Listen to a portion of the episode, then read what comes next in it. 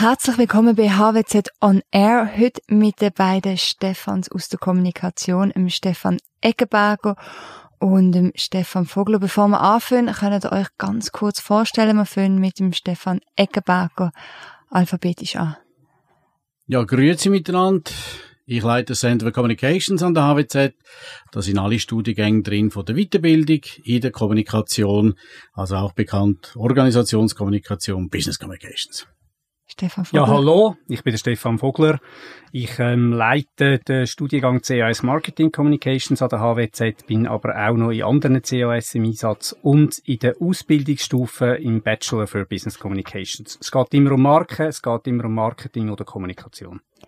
Ihr seht, wir haben die zwei absolute Kommunikationsprofis bei uns und das Thema ist Kommunikationsplanung 2021, weil die steht in vielen Unternehmen spätestens jetzt an und darum, Stefan Vogler, die Frage, was muss unbedingt beachtet werden? Ich fange mit etwas Grundsätzlichem an. Kommunikation, das wissen wir alle, ist zuweilen eine komplexe Angelegenheit und Komplexität kann man nur Herr werden, wenn man systematisch vorgeht in der Planung. Wir an der HWZ lernen zum Beispiel so ein HWZ-Konzeptionsraster in unseren Aus- und Weiterbildungen. Dort geht es darum, dass man alle Planungsschritte in der Kommunikation so in einer sachlogischen Reihenfolge macht. Man kann das ganz einfach auf den Punkt bringen, indem man die wichtigen W-Fragen beantwortet, also warum für Zielsetzungen, wem für Zielgruppen etc.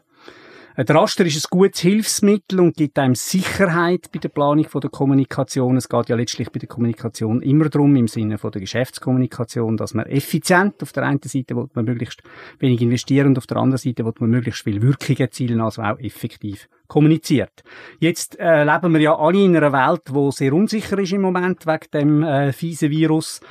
Äh, und es ist deshalb enorm wichtig, dass wir die Befindlichkeit von unseren relevanten Ziel- und Anspruchsgruppen im Verlauf von der ähm, äh, Corona-Epidemie, dass wir die immer gut im Griff haben, dass man auf der einen Seite einen sauberen Jahreskommunikationsplan erstellt und auf der anderen Seite aber auch, äh, das haben wir quasi auf dem Pult und in der Schublade, wäre es sinnvoll in den unsicheren Zeiten, wenn man eine szenarioabhängige Ad-Hoc-Plan hat, wo man quasi je nach Entwicklung noch zu den Schubladen ausziehen kann. Und letztlich ist es klar, in unsicheren Zeiten muss man immer wissen, wo die Eigenmarke steht, wie die Befindlichkeit ist bei der Zielgruppe. Da ist es äh, Monitoring unabdingbar. Ihr müsst immer wissen, wer, wo, wann, sagt was über eure Marke. Und zu guter Letzt, logischerweise, wenn ich Effizienz auch messen und Effektivität, dann brauche ich, muss ich mir bei jeder Maßnahme, schon wenn ich sie ergreife, überlegen, mit welchem KPI, dass ich sie messen kann, weil nur was ich messen kann, kann ich auch managen. Und ganz am Schluss noch ein Tipp zur Beurteilung bzw. Freigabe von Kommunikationskonzepten. Also für all die Leute, die etwas vorgelegt bekommen, beispielsweise für eine Agentur. Denkt bitte immer dran, der Köder muss einen Fisch schmücken und nicht dem Angler. Das heisst, dünnt bitte Kommunikationskonzept nie aus eurer eigenen Optik beurteilen, sondern überlegt euch immer, wie kommt das bei meiner Zielgruppe an. Du hast es gesagt, es ist eine unsichere Zeit. Corona trifft auch Kommunikationsabteilungen. Stefan Eckenberger. Das Budget ist ja an vielen Orten auch gekürzt worden. Welche sind jetzt die besten Begründungen, die man kann darlegen kann, dass die Budgets eben nicht gekürzt werden? Ja, da werfen wir zuerst einen Blick auf die notwendigen Voraussetzungen. Die Zentralen sind Punkt 1, sprich die Sprache von deinen Chefinnen, von deinen Chefs. Wenn du gedanklich nicht an sie herkommst, dann verstehen sie nicht, warum Budget für Kommunikation soll eingesetzt werden. Punkt 2 ist das Geschäftsmodell. Als Kommunikationsfachfrau, Fachmann, Spezialistin musst du das Leistungsversprechen von deiner Marke verstehen. Value Proposition. Du musst das Leistungserbringungsmodell kennen. Also, wie wird das Ganze erarbeitet? Value Architecture. Und woher kommt das Geld? Ertragsmodell. Sind das Gönnerbeiträge? Sind das Spenden? Sind das Subventionen? Sind das erarbeitete Gelder aus dem Markt? Und das Dritte ist, konsequent Kommunikation als Werttreiber verstehen, also analysieren, planen, nützen und evaluieren, systematisch und konsequent. Das sind Voraussetzungen. Und warum soll das gemacht werden? Weil der Wettbewerb wird Stand von unserer Einschätzung nicht einfacher, er wird wahrscheinlich zusätzlich härter. Dann geht es um Perzeption bei den Stakeholders. Wer nicht kommuniziert, wird nicht wahrgenommen. Das ist eine altbekannte Weisheit und wer nicht wahrgenommen wird, wird noch weniger berücksichtigt, gerade wenn es Herd auf Herd geht. Und dann geht es darum, Trust, Vertrauen ist wichtiger denn je. Marken haben ein Vertrauen und das Vertrauen, das hilft. Insbesondere, wenn wir in Zeiten sind von Verteilkonflikt, also welche Marken sollen jetzt berücksichtigt werden, spielt Vertrauen ein zusätzlicher gewichtiger Faktor. Da kann Kommunikation einen Beitrag leisten. Wenn wir jetzt zum Beispiel ein Beispiel rausnehmen, Printmedien. Es ist durch Corona alles noch viel digitaler geworden. Lohnt es sich noch, in Printmedien zu inserieren? Es ist zweifellos so, dass heute äh, beispielsweise Tageszeitungen selbstverständlich online hauptsächlich konsumiert werden und der Rückgang dort ähm, eklatant war in der, in der Vergangenheit. Es gibt aber durchaus auch noch Printmedien, wo die Leserschaft wächst.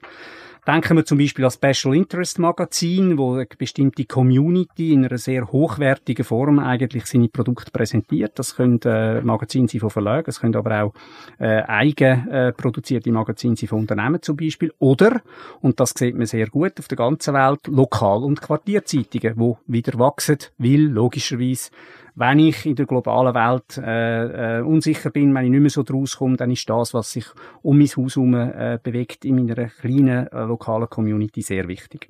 Zudem eignet sich Printmedien sehr gut zur visuellen Profitierung von Produkten und Services beziehungsweise Marken und es gibt spezifische Zielgruppen, wie zum Beispiel, wo zum Beispiel nur können über ein Vereinsprintmagazin ohne Streuverlust erreicht werden. Wenn ich jetzt ein kleines Budget habe, was darf nicht vernachlässigt werden? Tja, je kleiner das Budget, desto wichtiger sind kostengünstige, kluge Lösungen mit Multiplikatorenwirkung. Also, in einer Metapher gesagt, ich kicke einen Dominostein an und löse x Dominosteine aus mit einer Aktivität. Dann weiter der Fokus auf die eigenen Medien, das heißt Owned Media im angelsächsischen Bereich. Die haben wir, die können wir bewirtschaften, die können wir direkt einsetzen, da können wir Akzent setzen. Dann flankieren der Fokus auf Earned and Shared Media. Da sind wir am Teilen, da sind wir am Weitergehen, da sind wir am Impuls geben und kommt aus Nutzen die Kanäle und die Möglichkeiten. Angelsachsen reden in dem Fall auch von Joint Operations. Auf gut Deutsch heisst das nichts anderes als Schulterschluss. Schau, mit wem du kannst zusammentun und zusammen ähm, Aktivität entwickeln und den Markt bearbeiten. Und je nach Branche kommt unabhängig, ich betone unabhängige Influencers, ganz wichtige Rollenspiele in der Reichweite, in der Aufmerksamkeit und in der Wirkung im Markt. Wir haben es vorher von Printmedien gehabt. Welches Medium darf sonst noch nicht vergessen werden? Ich komme nicht zuerst von den Medien her, ich komme von den Stakeholders her. Und die Medien äh, sind dann gemäß denen auszuwählen. Und das heisst, in diesen Zeiten matchentscheidend die beiden Schlüsselstakeholders, Mitarbeitende und Kundinnen, Kunden. Natürlich im börsenkotierten Unternehmen sind es dann auch Aktionär. Und dann kann ich, wie der Stefan Vogel das schon pointiert, präzise ausgeführt hat, dann kann ich nachher adäquate Medien, Mittel und Aktivitäten auch, je nach Branche und Zielgruppe, Print auswählen. Bei Corona hat es jetzt auch verschiedene ähm, Entlassungen gegeben in der Kommunikationsbranche. Welche Voraussetzungen und Kompetenzen muss man mitbringen, um jetzt wieder einen Job zu finden in dieser schwierigen Zeit? Umfragen, wie zum Beispiel der European Communication Monitor, wo in Europa durchgeführt wird, aber weltweit die größte Kommunikationsumfrage ist, hat gegeben, dass ganz klar Kommunikationskompetenz, also selber in der Lage sein, Content erarbeiten, Botschaften, das Prinzip von der Kommunikation in der Überzeugungsarbeit einsetzen und können seine Anspruchsgruppen, Stakeholders zulassen.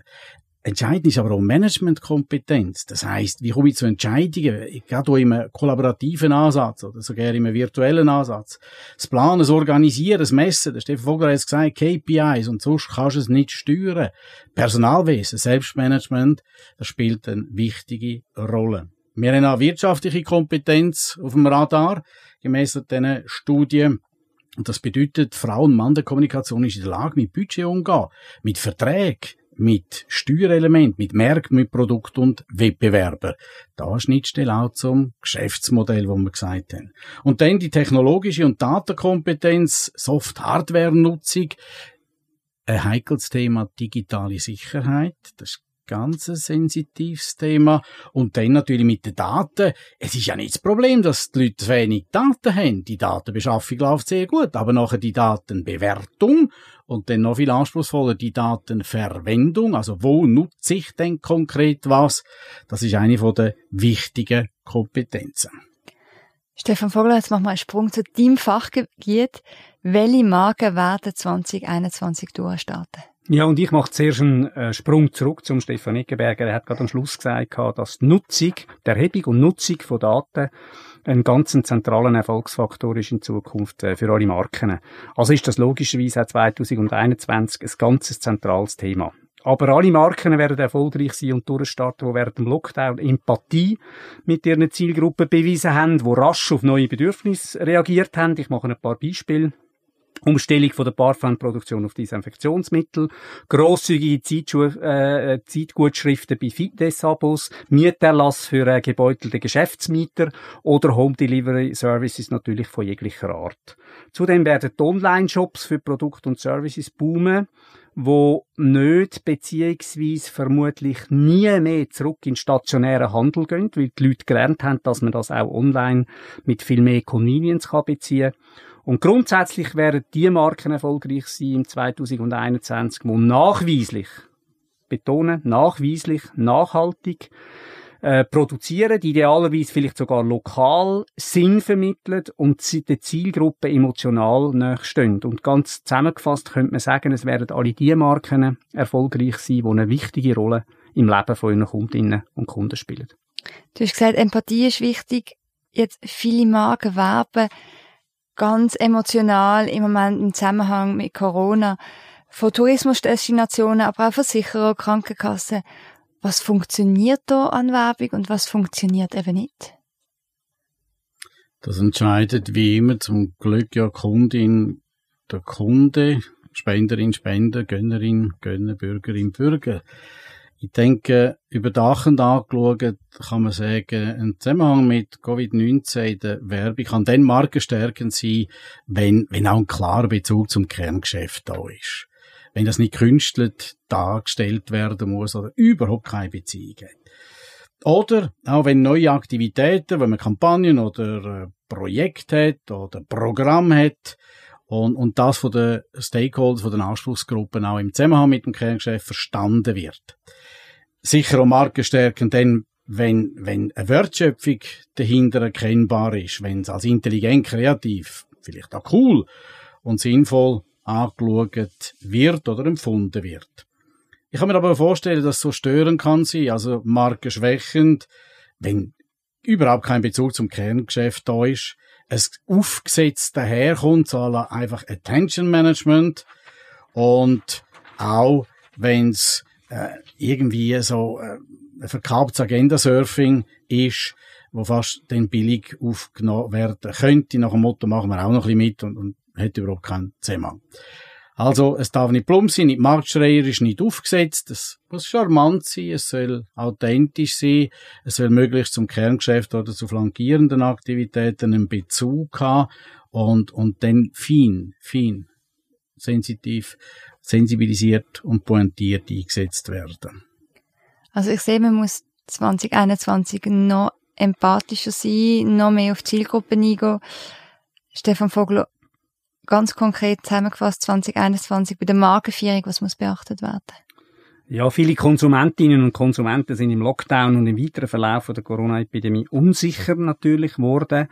Äh, und sie sind vor allem noch kritischer geworden. Wenn sie von den wirtschaftlichen Auswirkungen betroffen sind, denken beispielsweise, wenn sie den Job verloren haben, dann werden sie sehr wohl abwägen, welche Marken sie werden vertrauen und auf welche sie nicht können verzichten oder nicht wollen verzichten. Das heißt mit anderen Worten, sie wollen nur noch in Güter und Services investieren, wo wirklich werthaltig sind aus ihrer Sicht. Differenzierung kann dabei über Qualität und oder Sympathie oder auch das ist möglich über einen unschlagbar, unschlagbar und nachweislich tiefen Preis erfolgen. Also das heißt mit anderen Worten Premium, nicht Luxus, lokale Marken und Discount-Brands werden wahrscheinlich boomen und profilierte Marken mit einem gefühlt schlechten Leistungs- und Preisverhältnis, schlechter Convenience, miesem Service und tiefem Digitalisierungsgrad werden langsam oder ganz schnell sterben im nächsten Jahr. Wenn Ihre Marke einzigartig positioniert ist und für alle relevanten Stakeholder Wert schafft, dann brauchen Sie sich keine Sorgen zu machen fürs nächste Jahr. Sonst haben Sie wahrscheinlich im Q4 noch viel zu tun. Budgetieren allein lange da nicht. Danke vielmals, Stefan Eckenberger, Stefan Vogler. Tja, was kann ich da noch sagen? Da ist Crescendo fulminant erreicht. Aber einen provokativen darf ich mir dann schon noch erlauben. Wir könnten den Darwin noch dazu nehmen und sagen, ja, only the fittest survive. Oder jetzt wird sich dann zeigen, ob es um eine stabile Marke handelt, ob es eine taugliche Marke ist, eine nützliche Marke, aber auch das eigene Geschäftsmodell, ob das stabil aufgebaut ist oder einfach immer größer, weiter, schneller, aber zu wenig durchdacht eventuell oder auch zu wenig mit anderen Situationen kann umgehen. Ungeachtet von der Unternehmensorganisation wie sie auch ist, ob das noch mit Dienstweg ist, ob das ein kollegial geführtes Unternehmen ist. Ich denke, jetzt geht's um echte Wendigkeit im Umgang mit einer signifikant veränderten gesellschaftlichen und marktbetriebswirtschaftlichen Situation. Oder von einer berühmten Marke stibitzt, jetzt gilt's Motto Just Do It. Wenn man das zusammenfassen, kann man sagen, Gerade während dem Lockdown hat sich gezeigt, Führung ist Kommunikation, Kommunikation ist Führung. Das ist doch ein wunderschönes Schlusswort. Dankeschön vielmals für den Podcast.